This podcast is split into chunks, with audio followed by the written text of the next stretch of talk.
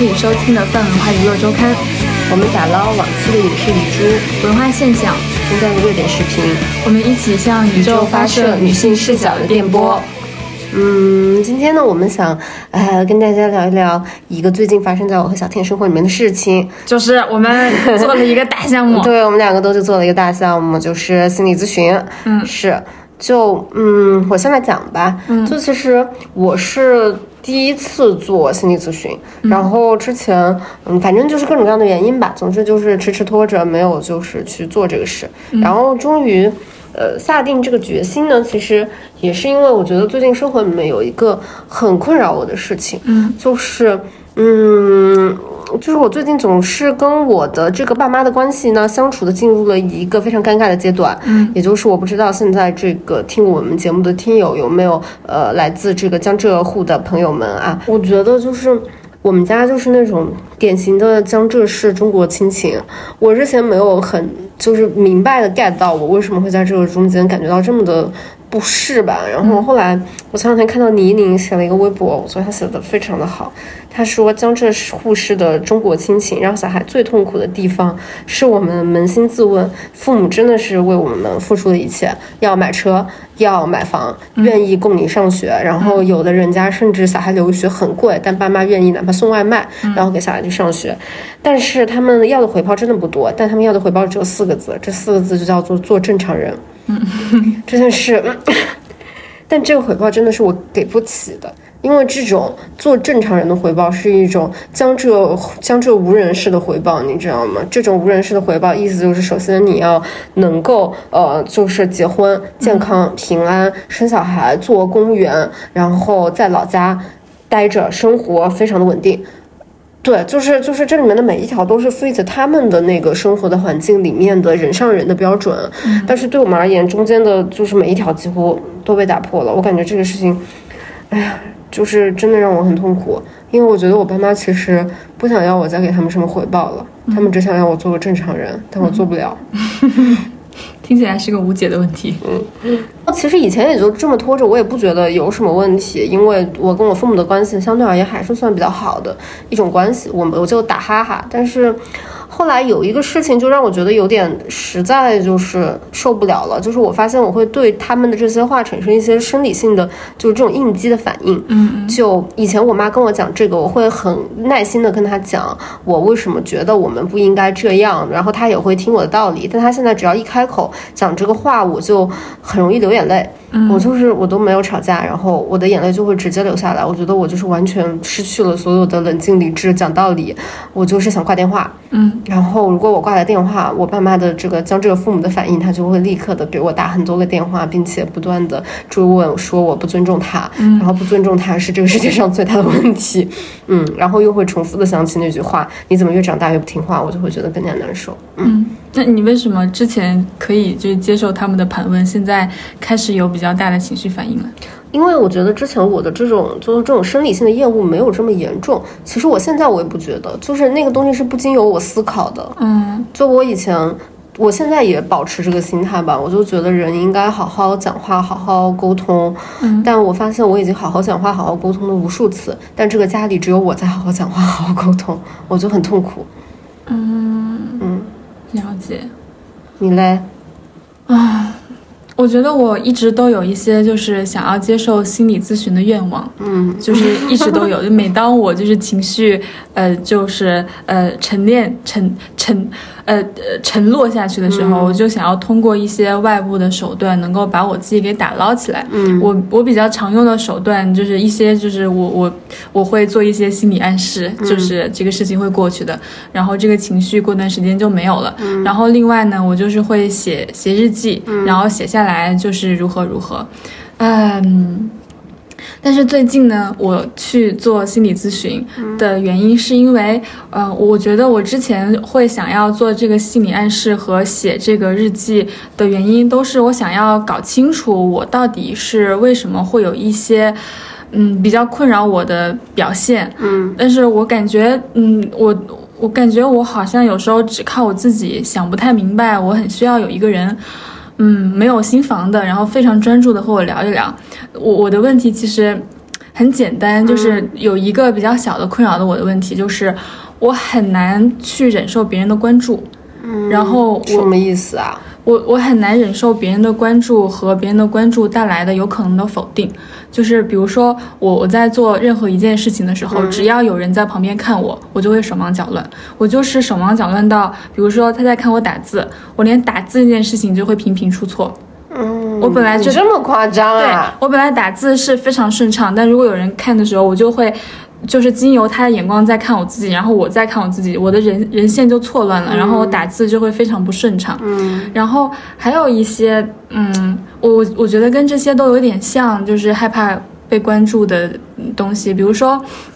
因为这个，嗯、短时间内就是频繁的出现了两次，所以我要说一下，就是，呃，我这周出去了两次需要打车的情况，因为我晕车嘛，嗯。然后，呃，一般来说，如果是我比较熟的朋友，我就会跟他说能不能让我坐前面，因为我晕车。嗯。然后，因为这两次里面都有我不认识的朋友，嗯。所以就是呃那个车来的时候，这个朋友就会立刻冲到。就是那个前面那个说我做这个，然后我这个时候就会哑口无言，我就是一句话都说不出来，然后就是默默坐到后排去。我就是那天不是帮你说了吗？你怎么不做呢？可是已经坐那边了，我觉得 如果我再下来就会麻烦到别人，我就是会啊，我那忍天帮你喊的意思，我就是想让你坐前面呀。不，行，我就我就是会给你忍，递了吗？你也不接。我会忍到我我自己实在是忍不了为止。嗯就是比如说我真的就是在车上难受到不行了，我一定要下车了，我才会出去。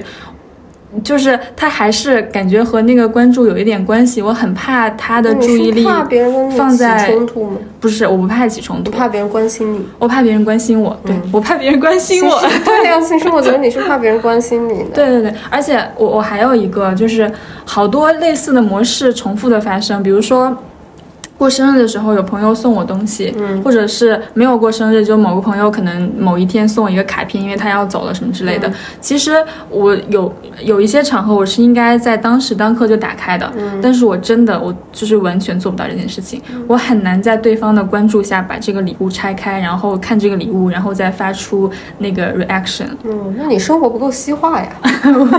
我只能就是默默的，就等大家没有人看我的时候，我再就是悄悄打开这个礼物，然后享受一些打开礼物的瞬间。哦，所以我就是很想知道我到底是怎么了，就是我想知道我我我。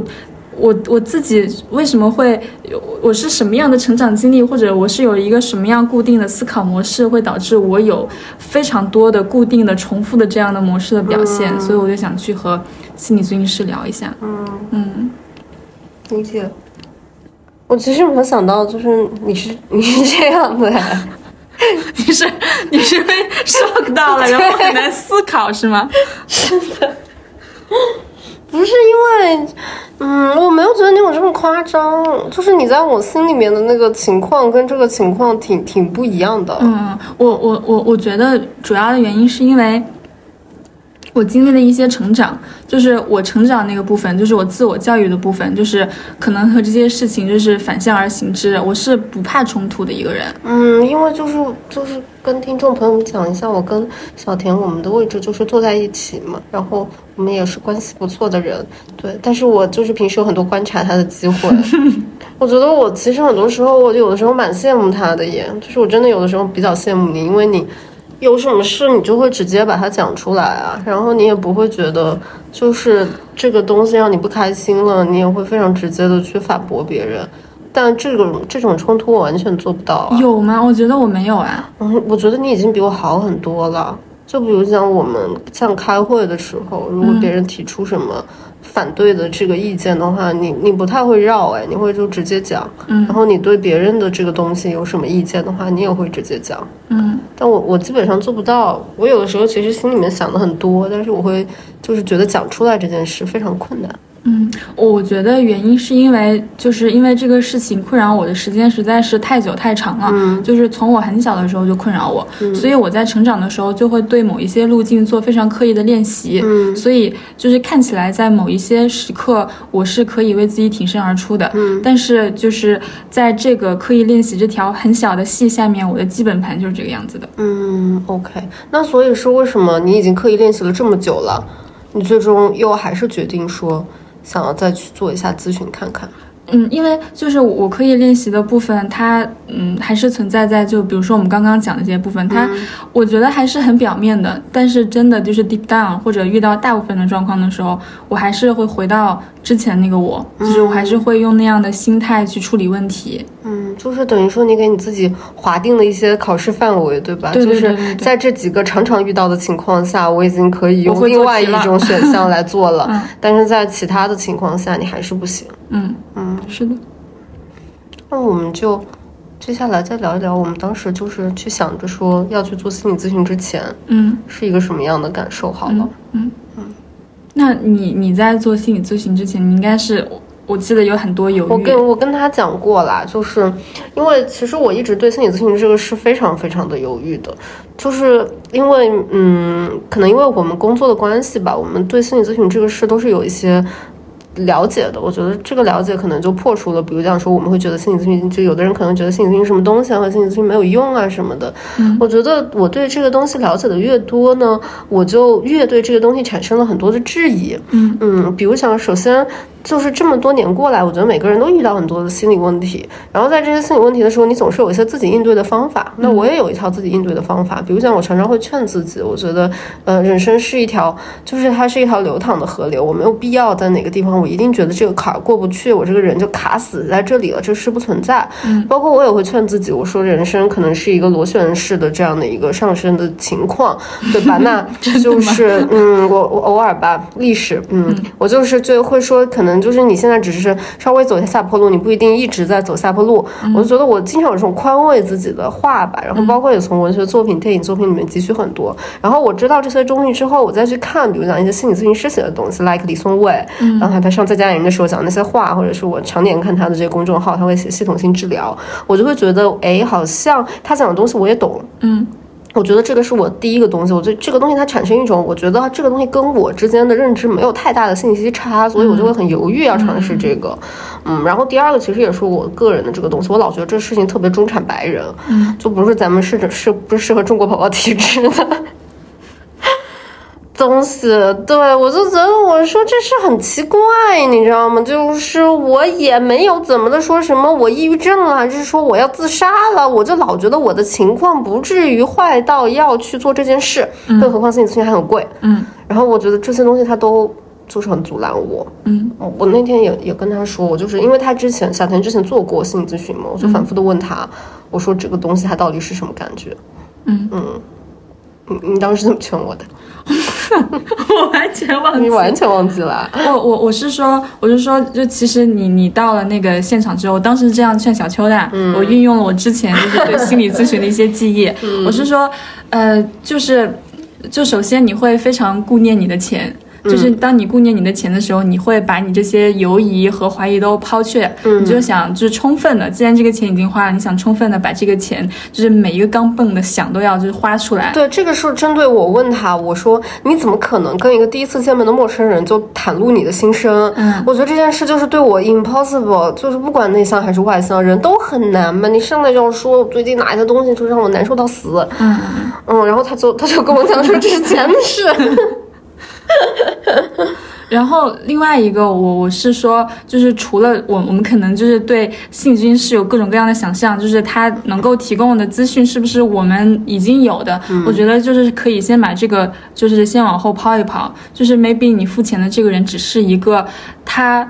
不带着任何任何成见，他只怀有着非常非常初始的那种关心，然后在这个时间段内心无旁骛的只听你一个人说话的这一个人，然后这样的时刻，其实在人世间都是非常非常少的。即使是你们两个是非常亲密的爱人，但你们中间可能他也会对你有某些，就是基于你们之前做事情的对你的固有评价，或者是他心里也有一些就是呃你们之间没有解决的问题的疙瘩放在你们的关系里面，所以你不管是。跟你身边的任何一个人倾诉，他总会有这些先在的东西占有在这个里面，所以你的话在里面也会有一些扭曲和变形，然后对方听到和反馈的东西也会有一些扭曲和变形。而这个人，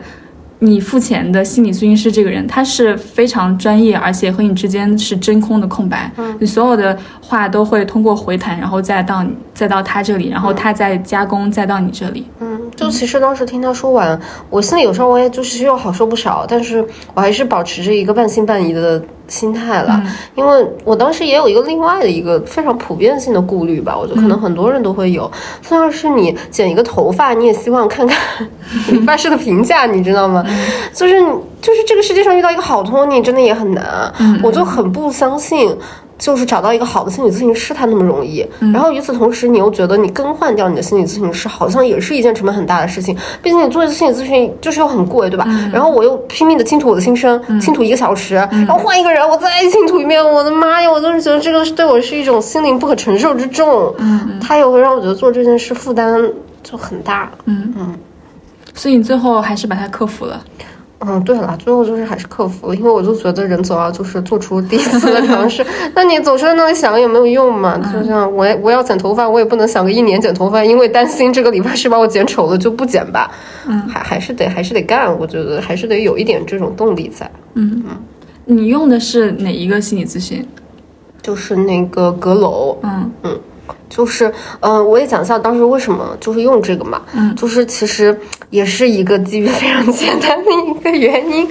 就是我们这种第一次做心理咨询的人，你一想到你还要在线下再去约一个心理咨询师，嗯，然后你还再聊一个，而且心理咨询师这个东西，我觉得他也不像理发师，就是你可以找你朋友给你介绍一个，不可以，就是。我觉得和朋友共用心理咨询师很尴尬，你根本没有办法做这个事吧，就是尤其你一想到你们两个人的这个这个心理咨询师也会知道你们是朋友，对，这个也违反。而且你在跟那个心理咨询师聊的时候，你会在想说，啊，我朋友也跟他说过这样的话，对，你就会很痛苦嘛。所以我觉得就是这很难，嗯，就你你也不可能找人推荐的嘛，不可能找人推荐，你只能在这个互联网的信息里面大海捞针，捞到这个人，捞到这个人之后，你还要再去跟他线下见面，然后我觉得这里面的太多太多太多不确定性，我就有点有点难以承受，对。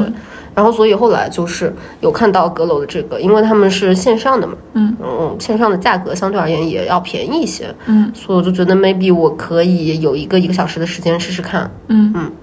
而且后来，其实当时我看到他们那个也是有一个别的原因啦，就是他们说他们可以就是自由的更换心理咨询师，我就觉得虽然我还是要面对这个再讲一遍我苦恼的这个问题吧，但 at least 就是换人这件事也会比较容易。反正我觉得就是总体听起来就是他的行动成本比较低。嗯，对。后来不管是进入的成本，还是说它中间更换的成本和坚持的成本都比较低。对，因为我用下来就是感觉还挺好的，所以后来也跟小田讲，小。前后来也是去找的这个平台上面的心理咨询师。嗯，是的。那你你在这么多犹豫之后，最终做了心理咨询的感觉怎么样？比我想象中要好，但是，嗯，对吧？就是比我的那个想象是要好很多。嗯嗯，就是因为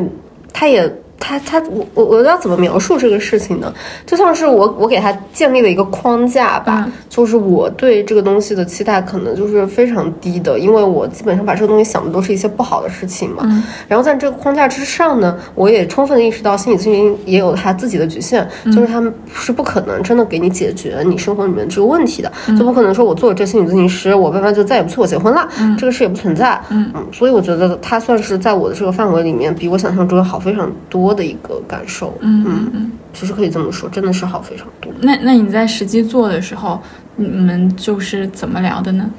嗯，其实就是我的那个感受，首先一开始。刚刚开始的时候，我还是非常非常的紧张。嗯，我觉得你也有吧。就是我们都在聊这个事情的时候，我发现我们两个人都有那种诡异的准备，是不是？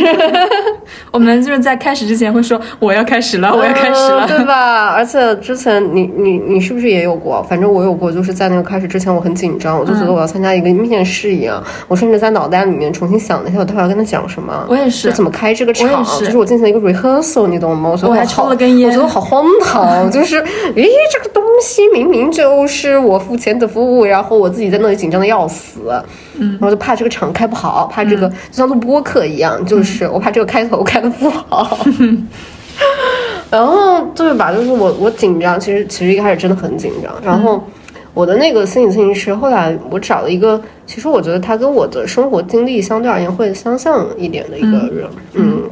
就是我自己在。国外待过，然后我跟我父母的关系有这个。在国外待的时候和在国内的时候那种非常不一样的转变吧。嗯，然后我看到那个心理咨询师，他是一个就是四十七岁还是四十八岁，然后他有个女儿。嗯，然后他女儿跟我就是我以前在瑞典上学，他女儿也在瑞典上学。然后他自己现在在西，他之前在北京的一个企业工作，后来他又自己去了西班牙留学。然后他人生经历很多事嘛，就是什么离婚呐，然后出国呀，然后在海外又重新建立一个这个自己的生活的轨迹。然后女儿现在又在另外一个国家上学，我当时就觉得，嗯，不谈心理咨询，但是他当然有一些专业的资质了。我觉得在专业资质以外，我觉得他的这种比较真的克服过困难吧的这种经历。然后她又是一个年长一点的女性，嗯，我就觉得我会比较容易跟这样的人产生一些信任的感觉吧。我至少觉得跟她讲话会安全一点，不用担心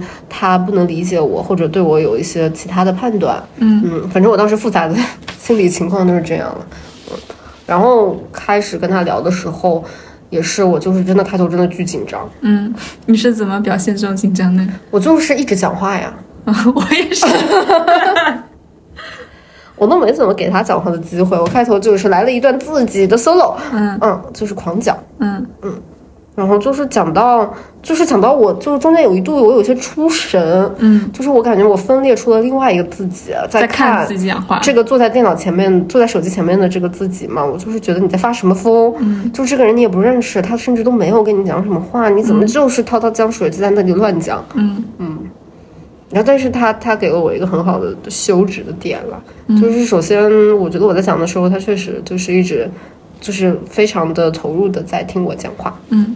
然后在我讲讲累了的时候，他那个时候就讲了一个话让我印象很深哎，他就直接就说你要不要就是喝口水谢谢，我们慢慢讲，今天的这个时长就是长一点短一点都可以。他可能就是也就在那边有一些微微的惊诧，嗯，我觉得也是啊，毕竟他应该也很少见到这样的，我不知道啦，可能就是在他的经历里，可能什么人都见过吧。嗯嗯，所以你开头跟他讲一些就是我们刚刚节目开头的这些困扰吗？我也没有那么容易，就我觉得我做了一些准备，但是我觉得一开口跟他讲这个，我还我还是很难。嗯，他其实开头问了我一个问题的，就是我其实一开始我我真的有点尴尬嘛，我我就是你好，嗯，然后就是沉默了，嗯，就是我就是说我说那我就是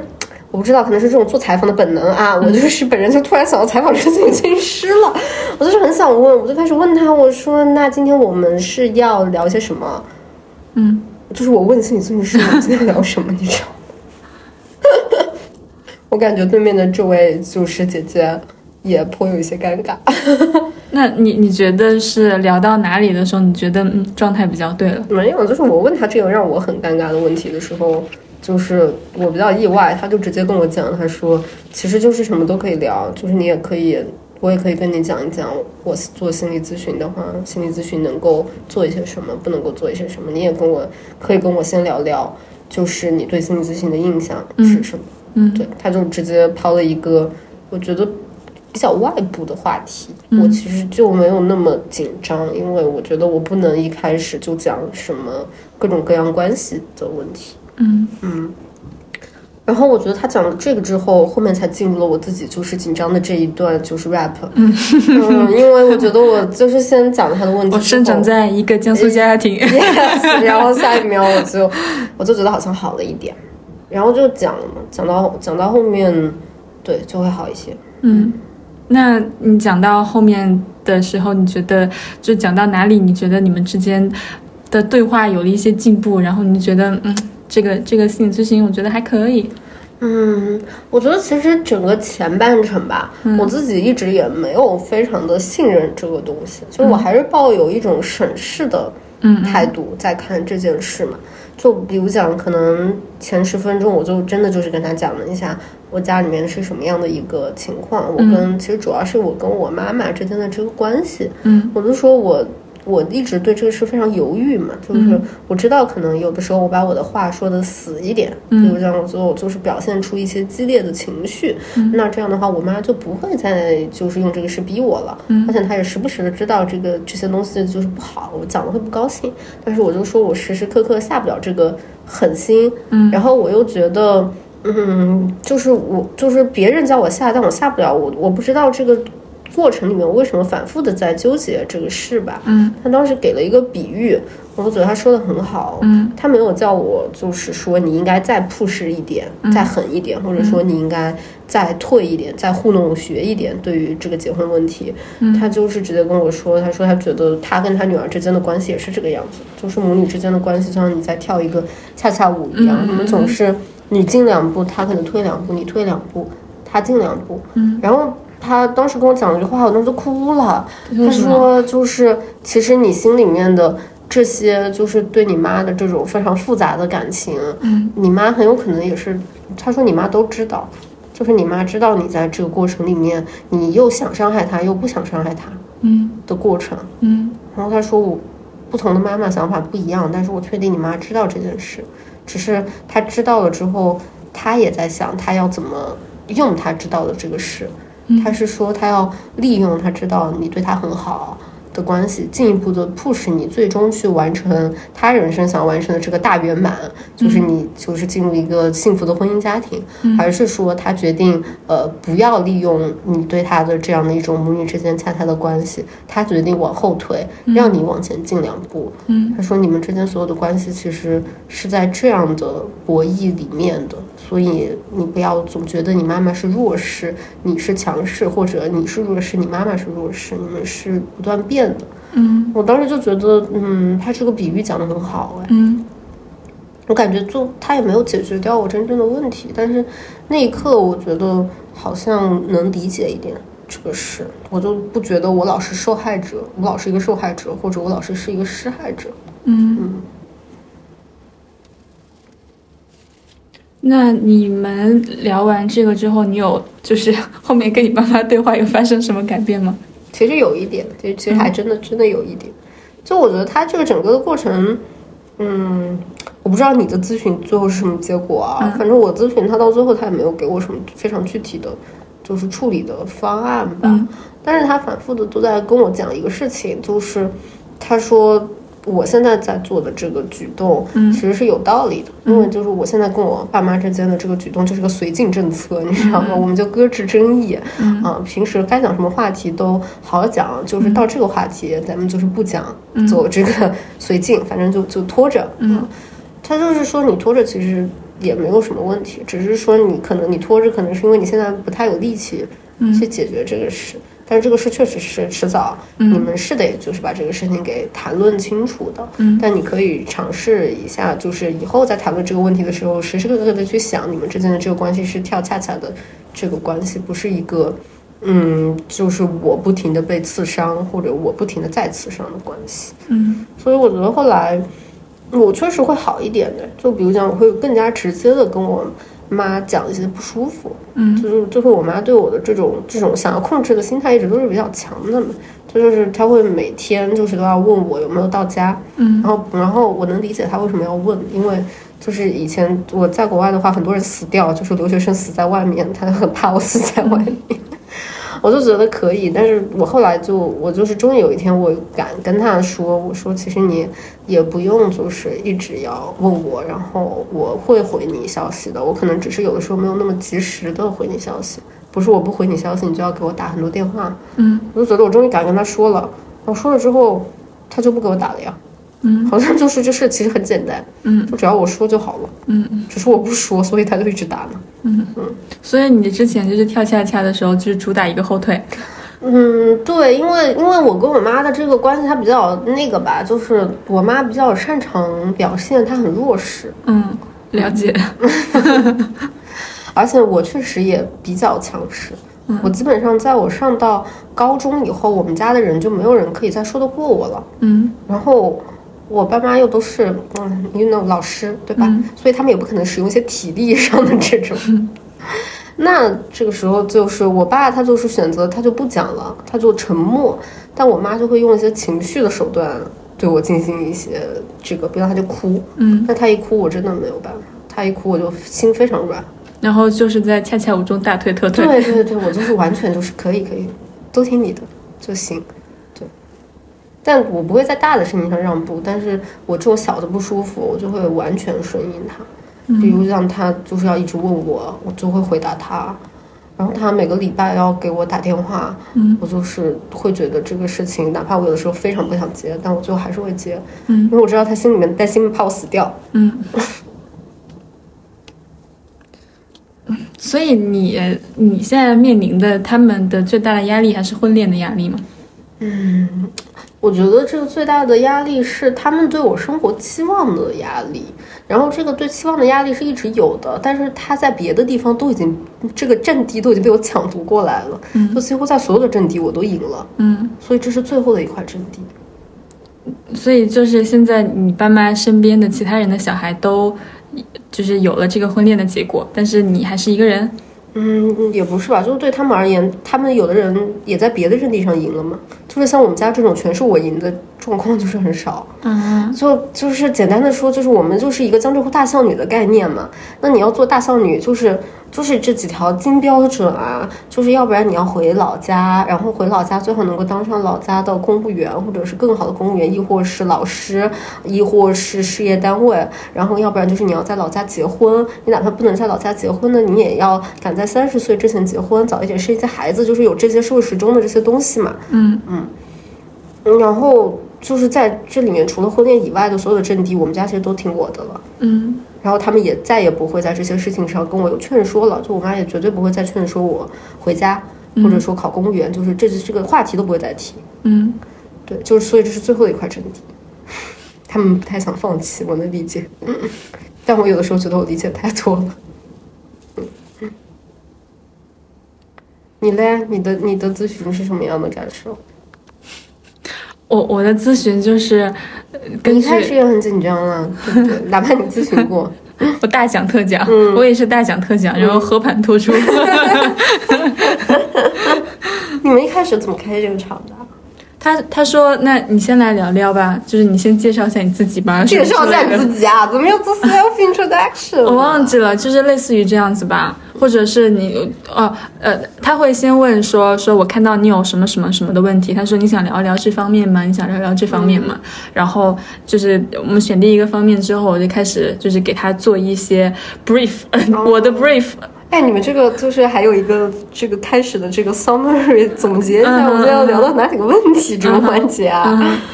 嗯，然后嘞，然后我就开始大讲特讲啊，然后大讲我我先是把我开头的，就是我可能存在的问题跟他讲了，然后后面我们就讲到了，就是。嗯，很难以避免的就讲到了，就是就是童年养育的问题。然后在讲这个的时候，我我我我其实之前就有意识到，意识到很久了，但是我没有就是非常，呃，这么明确的把这个事情提出来过，啊，就是。我我想起来一件事情，就是我我其实我我小时候跟我爸爸关系比较好，就是我们两个非常之好，因为我爸爸很溺爱我，他就是很喜欢小孩。但是现在我们关系已经不好了，就是 当我长大以后，不是小孩了，不是小孩了，我就跟我爸爸关系就是开始逐渐远离。我们现在就是两个人之间没有太多话可以讲，但是我跟我妈就是反面，我跟我妈就是小时候她对我很 cold，然后我那个非常温暖的部分都由我的爸爸就是全力的撑了起来，反而是现在长大之后，就是我跟我妈的对话是非常多的，然后她她对我非常的好，就是好到就是我是非常爱回家的，小秋知道，就是我恨不得每一个假日都飞回内蒙去，因为我感觉我在家就是一个土霸王。我在家我说那个呃，我今天想要吃什么，我妈就是恨不得就是现在哪怕是晚上九点，她都要去出门给我买回来让我吃的那一种。然后我在家什么事情都不用做，然后他们还非常会看我脸色，然后也不会惹我什么之类的。我就是过的，你知道就完全不会跟你提要求，不会，完全不会，你看，像我。们这种江浙沪家庭，我妈一边对我无条件，一边还需要对我提要求。然后我我长久以来过这种生活，我就慢慢被我妈蒙蔽了。我就想，我妈一直这么好啊。然后 我有时候我我有时候就写日记的时候，就是偶尔会想起从前，我就想以前我妈完全不是这样的，完全不是这样的，就是。我妈小时候陪我的时间非常之少，极其之少，以至于就是在我有限的记忆里面，我妈只带我出去玩过一次，这么夸张？只有一次，就是我童年中只有那一次。然后去哪里玩呢？我就跟心理咨询师讲了这个，就是他当时带我去我们那边的广场上去玩，然后我当时可能很小吧，就是刚刚有记忆，嗯，三四岁、四五岁这个样子，嗯，然后呃那个时候呃就是广场上流行租那种车子，就是你一踩就小儿童车一踩就前进，然后踩踩后退也可以转弯什么之类的。嗯，然后当时我妈就带着我和另外一个小孩，就我们两个是发小，就他的妈妈带着他，我妈带着我们就去那边玩。嗯，然后去了之后，这个小孩进去就是很好，就开起来了。然后我妈在旁边，就是我我妈小时候就对我的脸色也都不是很好，就是常常。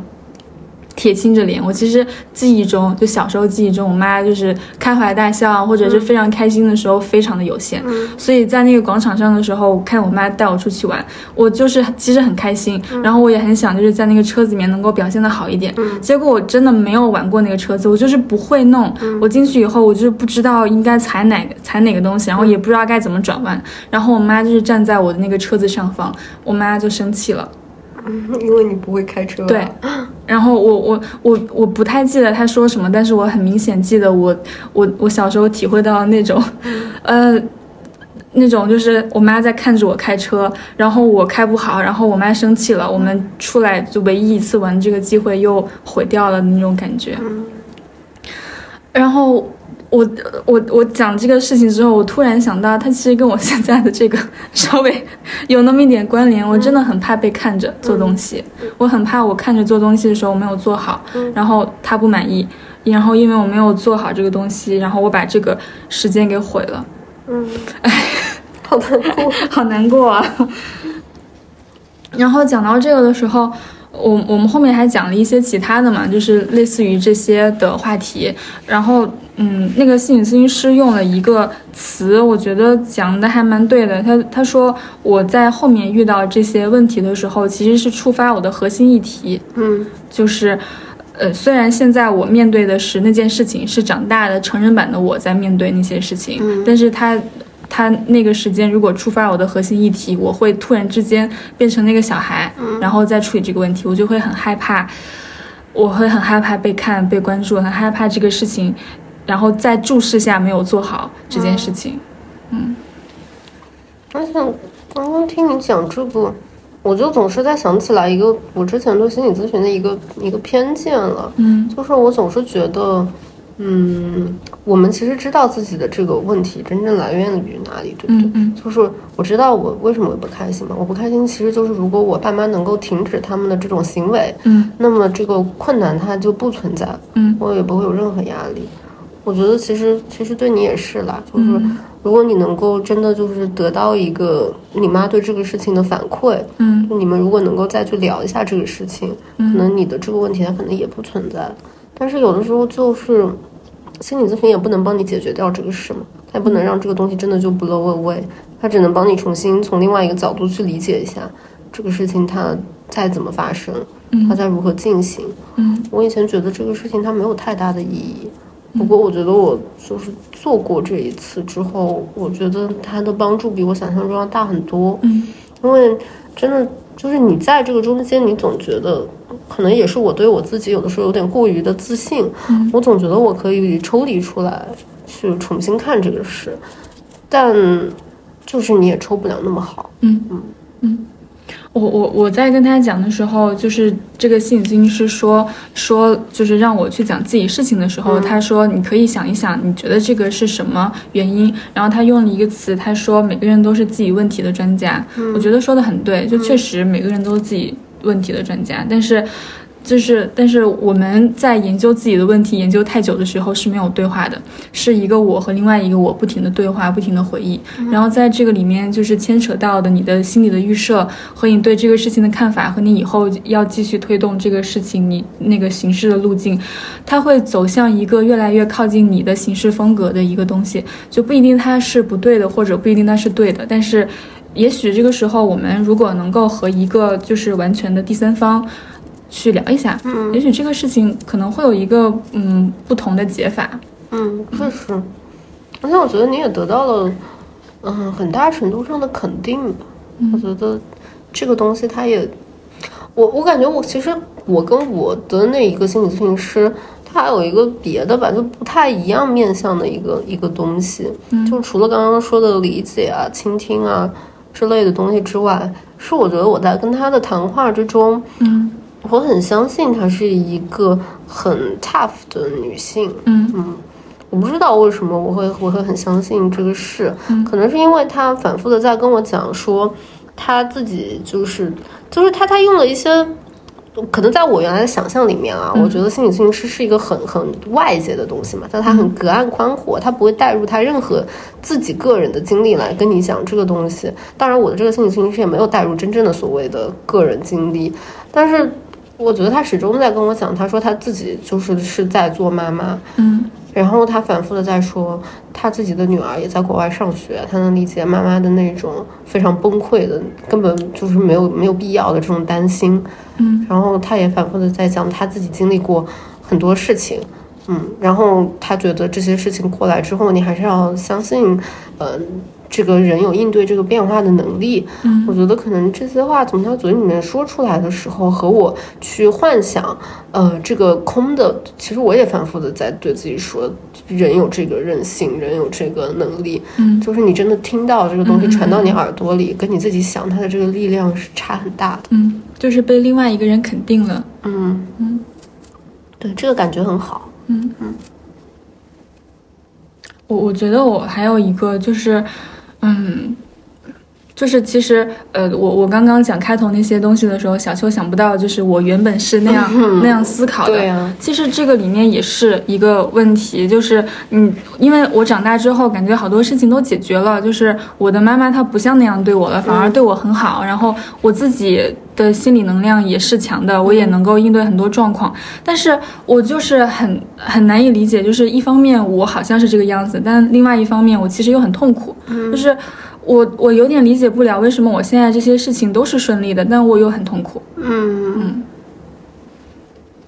然后聊到这个的时候，我我的心理咨询师还是给了我一个非常就是实操的解决的办法的。嗯。他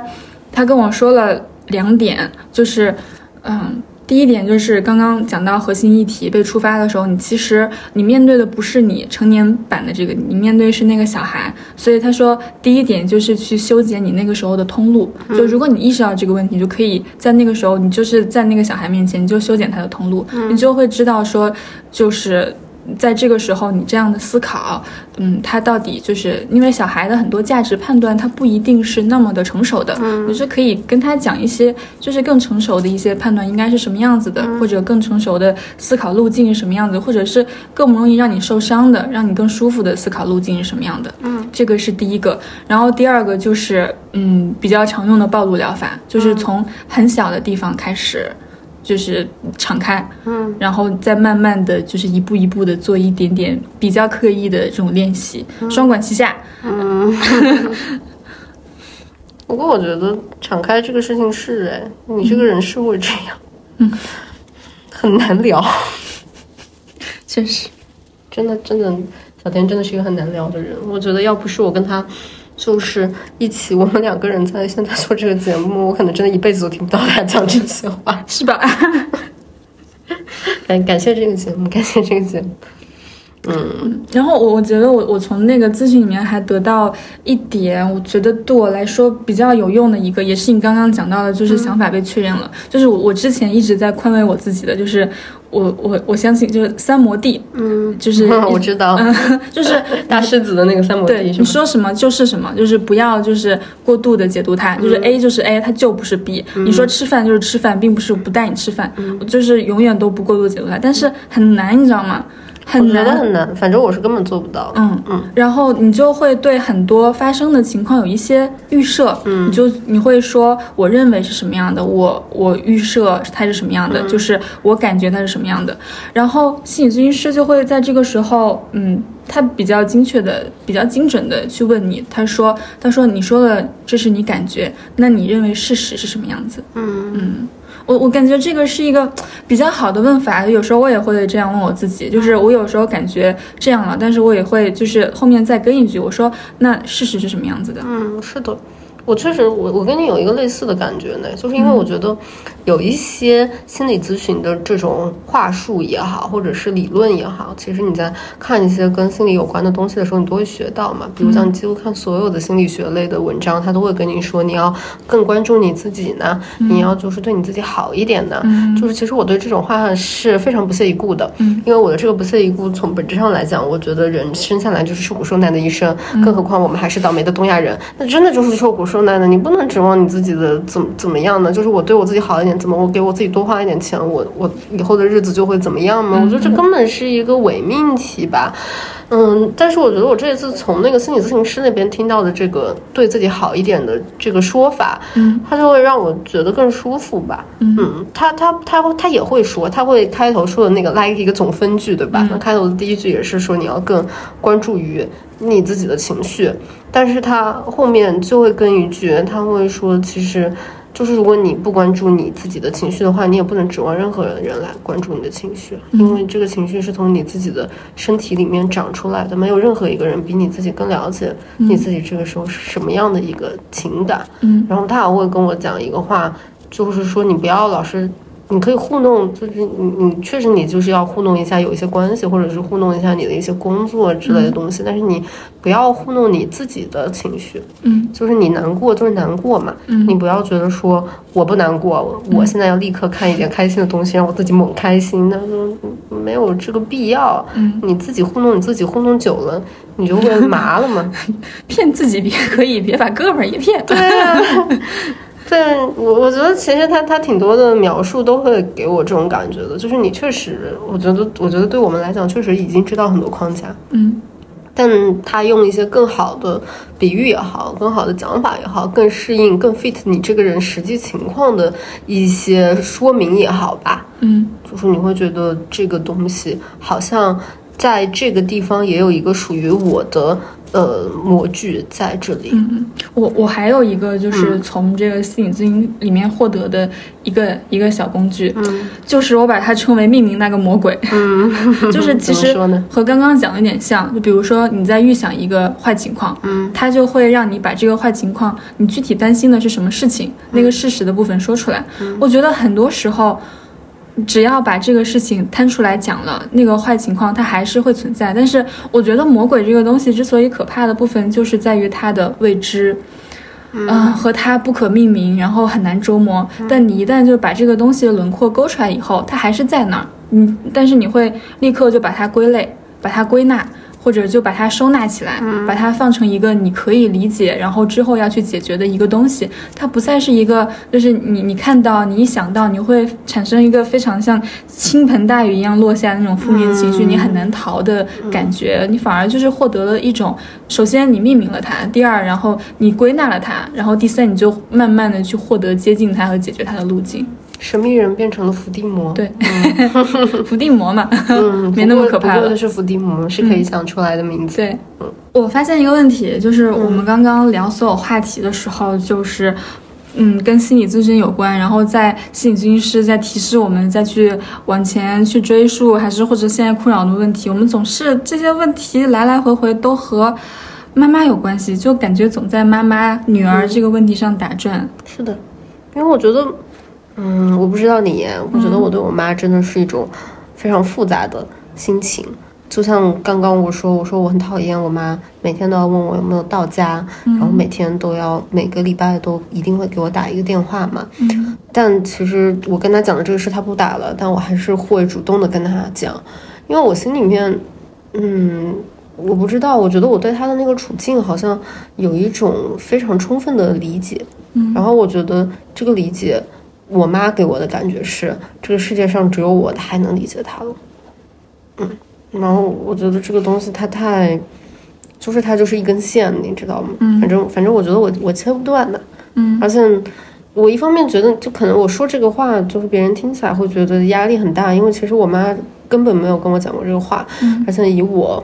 就是你要从一个社会的处境上面去看的话，我觉得我妈肯定算是比全中国大部分妇女都要过得比较好的这样的一个标准的江浙沪小镇女性。就是她也经济条件也挺好的，她也不是没有朋友，有各种各样的吧。但是我觉得她有一些话，她就是没没有办法再跟人说了。嗯，她要跟我说，我好像觉得我有这个义务接这个话。嗯，我我觉得我我真的是从最近的这一两年才开始思考我跟我妈之间的关系。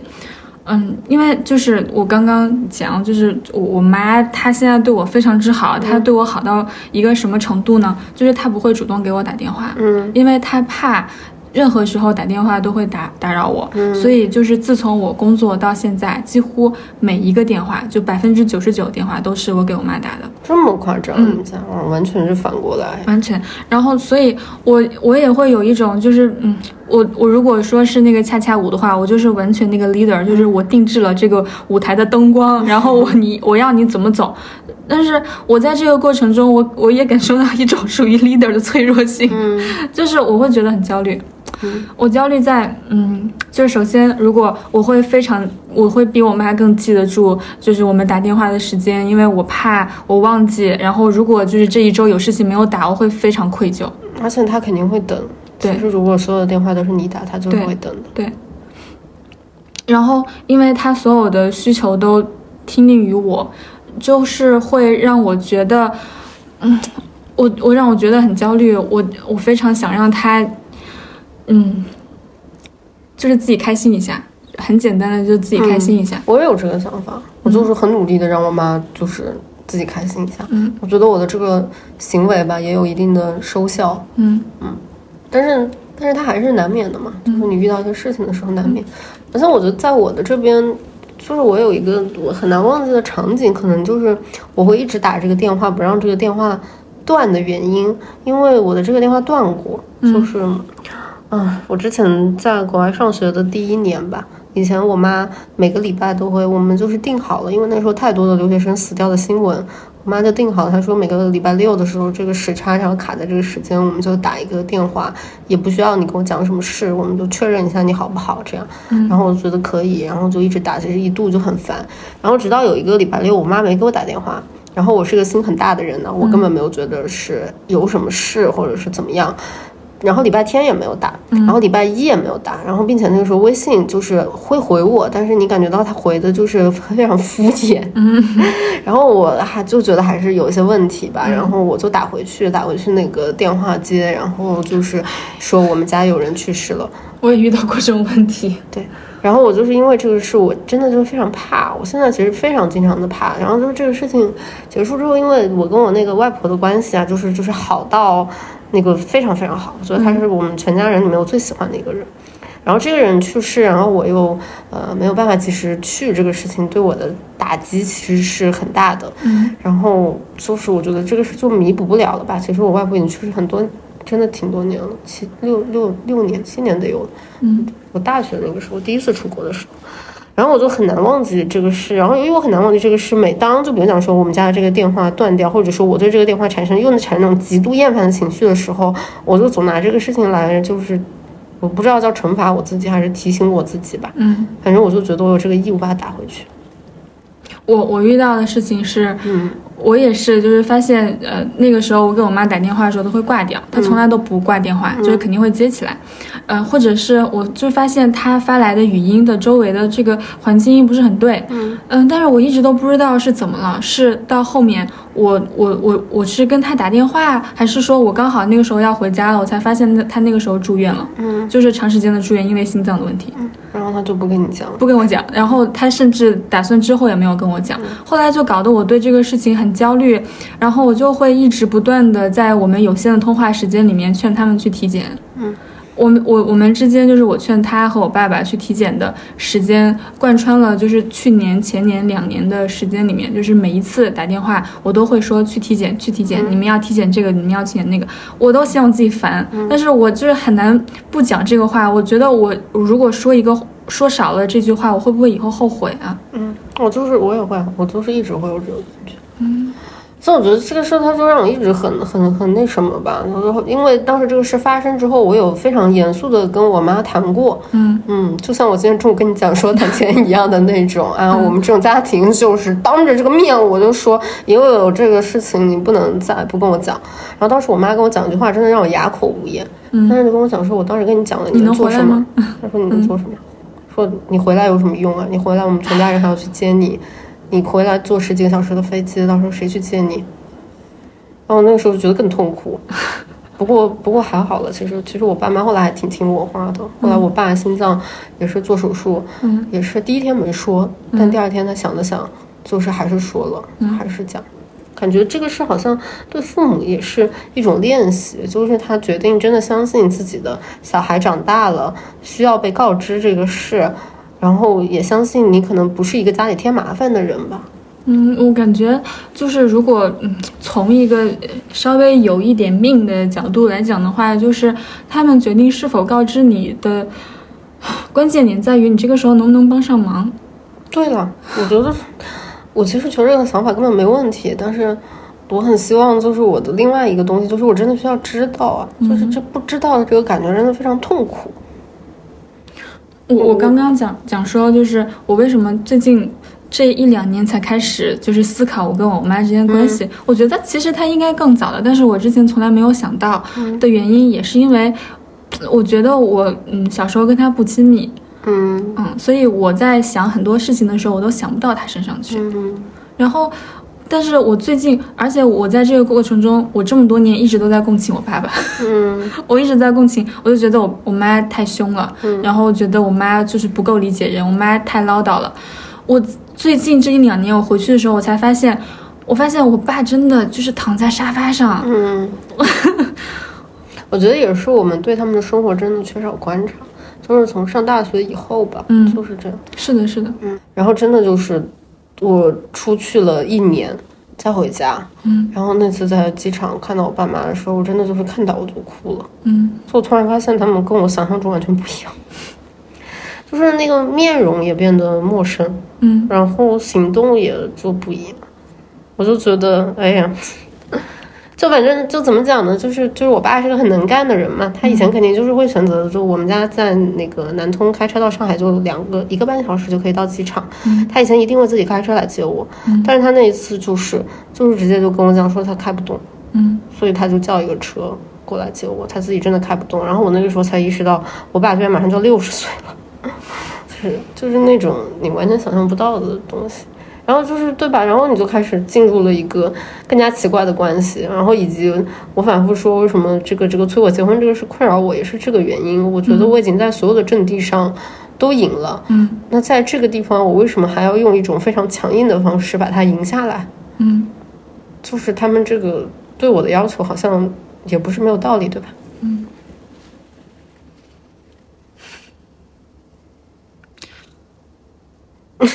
我们就是又把话题聊到了一个就是沉重的境地。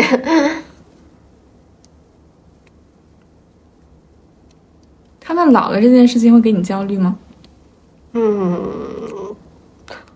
我觉得有一个有一个焦虑，也有一个自私的东西。我有两个东西吧，嗯，一个是我那个自私的东西，我就是觉得他们还没有那么老，嗯所以要是这几年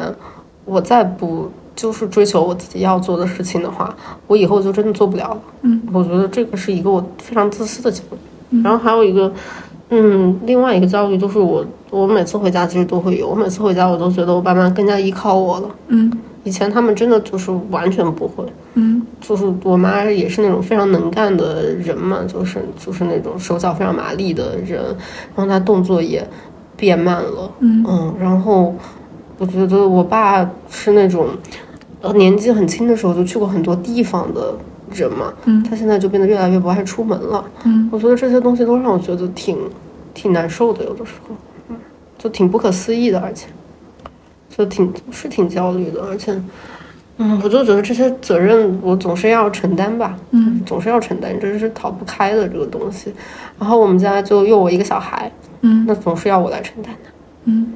会焦虑的。虽然，而且我就更焦虑的就是他们总是在讲一些什么，到时候都完全不需要你来操心。嗯要是真的有什么事，我们住养老院我。们就自己住到养老院去啊，或者是嗯就是医院就在我们家旁边，然后怎么什么家里亲戚有医生，就反复会讲这些话。我觉得讲这些话就让我更难过吧。嗯，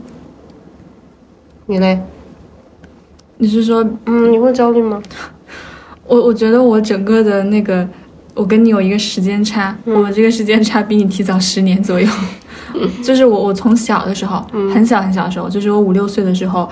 我就会非常就是知道我爸妈多少岁了，我我就会出去跟人家讲说，说我爸爸、我妈妈就是四十几岁了，因为你爸妈比别人的爸爸妈妈年纪要大，对大，然后我会非常嗯敏感的，就是发现他们比别人的爸妈快一步，呃，背弯下来了，比别人的爸妈快一步，头发的的的的长白了，然后，嗯，我感觉就是人在五十岁到六十岁的时候老的特别明显，然后那个时候我才小学毕业，刚要上初中的时候，我所以很焦虑，特别焦虑，嗯，感觉我我觉得我我我我很很多的那个人生的规划都是由此展开的。因为它太早就被设定了，就是在我开始选择之前，对，在我开始选择我要干嘛之前，这个问题就设定在那儿了。所以我感觉我在中间能够做的那个空间是很小很小的。我能，我只能就是先接受这个状况，然后算一算这个时间是什么样子的，我还有多长的时间可以比较自由的活动。嗯，就是讲母女这块，让我想起来我之前在豆瓣上看到的。呃，一个转发比较高的一个帖子，然后那个帖子大概意思就是说，就是他也是像我们一样，就是会比较呃规律的找一段时间去跟他的妈妈打电话，嗯，然后他形容他跟他妈妈打电话之后的状态，就是每次打完他都需要在床上躺三个小时，深呼吸，就是感觉身体的精力都被抽空了，因为他很难停止让自己去共情他妈妈，但是他又不能做什么，嗯，所以我有的时候觉得。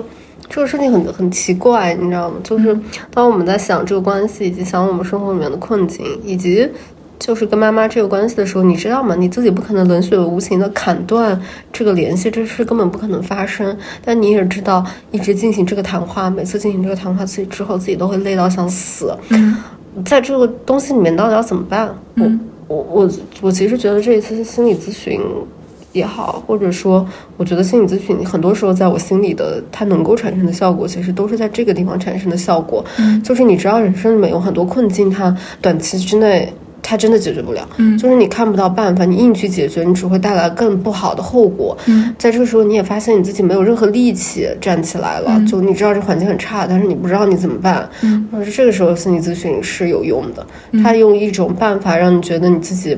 就又被支持到了，然后又被包裹起来了。他帮你把这个时间熬过去，嗯，因为我觉得有的时候真的是这样，就是就是时间有的时候可以解决一些问题，有的时候你等一等，你就是重新攒起来你的力气，重新有这个动力，等到那个应该去做这件事的时间点的那个时间来到的时候，你就不会再 miss 掉那个机会，嗯，这个时候你就可以真正的砍掉你生活里面不喜欢的那个部分，或者是解决掉你心里的那个难题，一下子。终于就是战胜那个难以战胜的巨龙，我觉得心理咨询是给一个蓄力的机会。嗯。嗯，我我觉得对我来说，它嗯像是给我一个这样的体验，就是我觉得一部分的我嗯还在那个小小的身体里面，嗯，没有没有像我现在这样长得人高马大的，就他还在那边。但是我觉得心理咨询它给了我一个嗯比较小的窗口，让我看到其实我现在已经成年了，我已经足够大了。我这么大的一个人，我绝对是有能力去让那个小孩在成长起来的，就是让他在嗯被关注到，然后他可以被肯定，然后他可以就是把那个空缺的部分一点点补起来。嗯，我觉得他嗯有点像是我我成年以后，我获得了